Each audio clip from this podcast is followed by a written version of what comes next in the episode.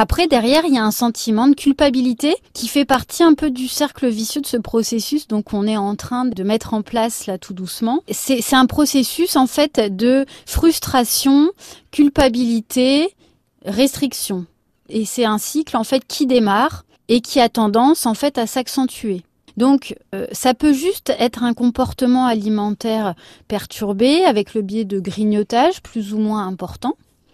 Mais on se doute bien que si ça devient beaucoup plus important, ça peut nous amener vers les troubles du comportement alimentaire de type boulimie, anorexie et encore un troisième qu'on connaît moins bien, le binge eating disorder. C'est un terme anglais. Alors binge, c'est un peu comme euh, le binge drinking chez les jeunes.